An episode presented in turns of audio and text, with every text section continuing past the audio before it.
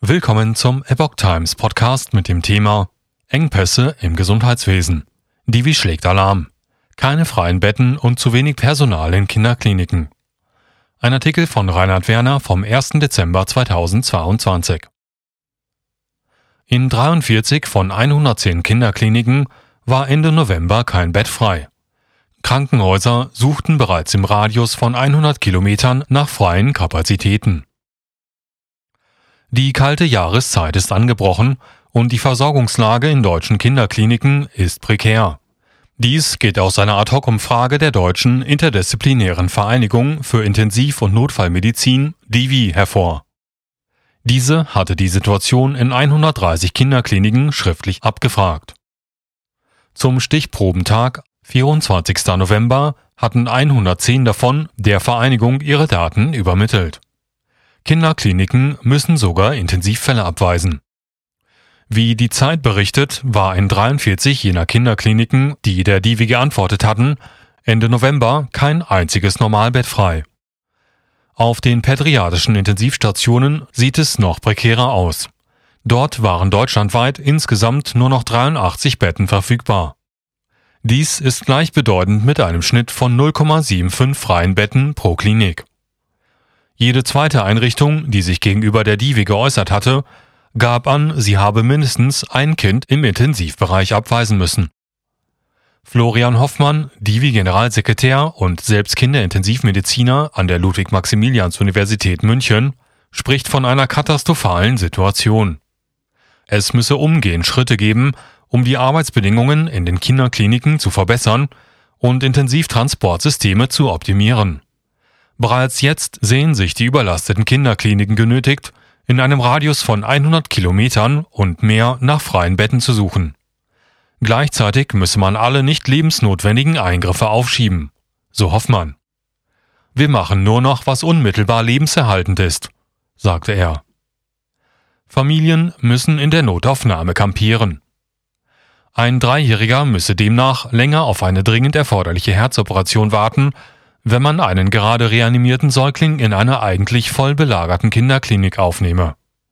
Allerdings kommt es bei der Verlegung auf andere Standorte auf den aktuellen Gesundheitszustand an.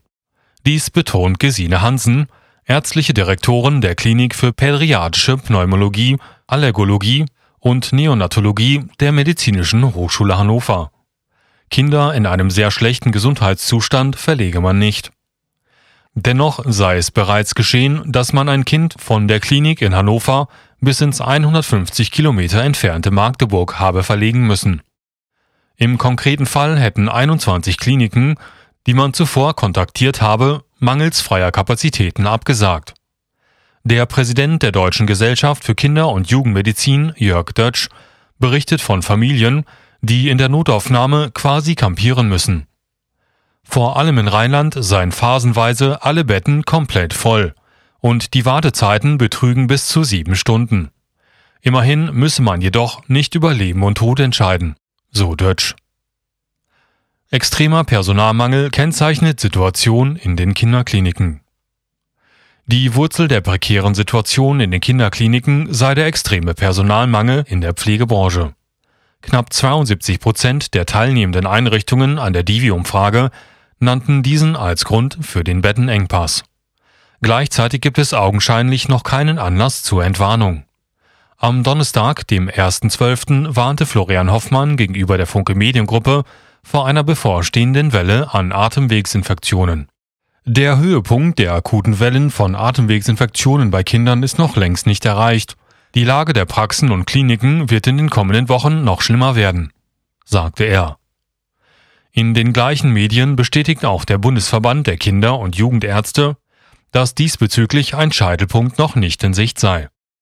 BVKJ-Präsident Thomas Fischbach zufolge verbreiten sich das RS-Virus und die Grippe in diesem Jahr viel eher als in früheren Jahren. Dies könnte die Lage in den Kinderarztpraxen verschärfen. Nachholeffekt infolge der Corona-Krise. Gerald Gass von der Deutschen Krankenhausgesellschaft zufolge wird insbesondere das respiratorische Syncytialvirus RSV noch über einige Tage an Bedeutung gewinnen. Das Infektionsgeschehen sei dort dynamisch. Gleichzeitig käme es in den Kinderkliniken zusätzlich zum Personalmangel auch zu Ausfällen infolge von Krankenständen. RSV-Wellen gebe es jedes Jahr, so Gast gegenüber dem Redaktionsnetzwerk Deutschland. Dieses Jahr sei es aber besonders stark. Es gibt wahrscheinlich eine Art Nachholeffekt, denn in den vergangenen Jahren haben Kinder durch Corona-Maßnahmen wie Kitaschließungen weniger Kontakt mit Viren gehabt. So Gas. Nach Angaben des Robert Koch Instituts kommen weltweit geschätzt 5,6 schwere Fälle von RSV-Atemwegserkrankungen pro 1000 Kinder im ersten Lebensjahr vor. Innerhalb des ersten Lebensjahres hätten normalerweise 50 bis 70 Prozent und bis zum Ende des zweiten Lebensjahres nahezu alle Kinder mindestens eine Infektion mit RSV durchgemacht. Im Zuge der Corona-Schutzmaßnahmen waren viele solche Infektionen allerdings zeitweise ausgeblieben